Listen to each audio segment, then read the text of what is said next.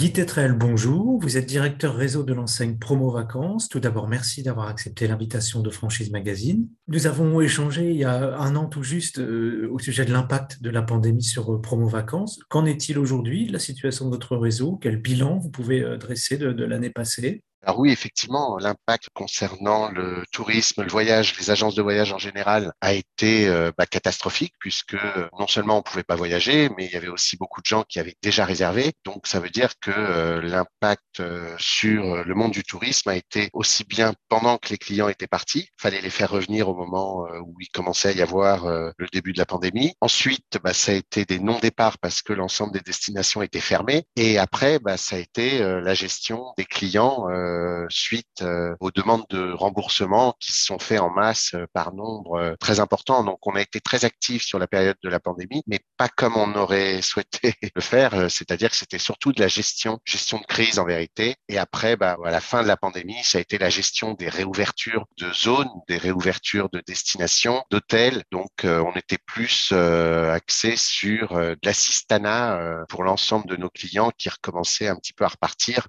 le métier d'agent de voyage et de voyagiste avait extrêmement changé. Donc ça, ça a été à la fin de la pandémie. Puis après, bah, on a eu 2021 où il y a eu la reprise un peu désordonnée, hein, c'est-à-dire des destinations où on pouvait aller, d'autres où on ne pouvait pas. Et donc bah, là aussi, euh, encore une gestion un peu complexe, mais avec un peu plus d'ouverture. Jusqu'à la fin de l'année 2021, c'était encore compliqué. Et là, ce début d'année est très prometteur, très intéressant. Les gens ont envie de repartir, repartir loin. Ils sont pas partis pendant des mois, voire des années, autres qu'en France. Donc ça veut dire qu'on a des clients qui veulent partir loin, longtemps et qui sont pressés de retrouver euh, les cocotiers, le sable fin et la mer turquoise.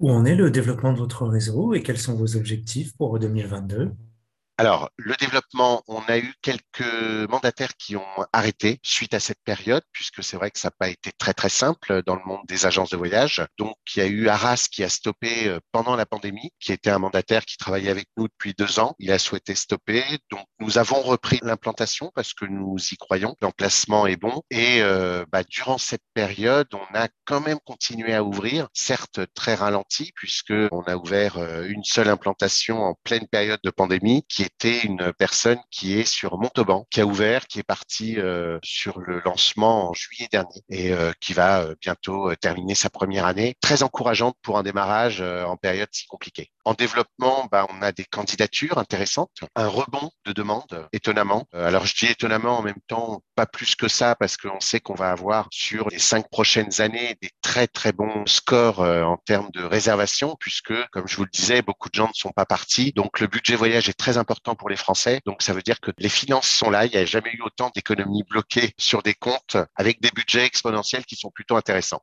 Quelles sont les villes ciblées pour étendre votre réseau? Alors, les villes ciblées, on a euh, des zones qui nous intéressent comme euh, des villes moyennes, comme Laval, Le Mans, des villes situées partout en France, mais euh, pas trop sur l'Est encore. Mais sans ça, région parisienne, on a pas mal de demandes, on a pas mal de places encore, même si on est pas mal implanté. Bretagne, centre, le sud aussi, on regarde, sud-ouest, l'Est un petit peu moins, et le centre de la France.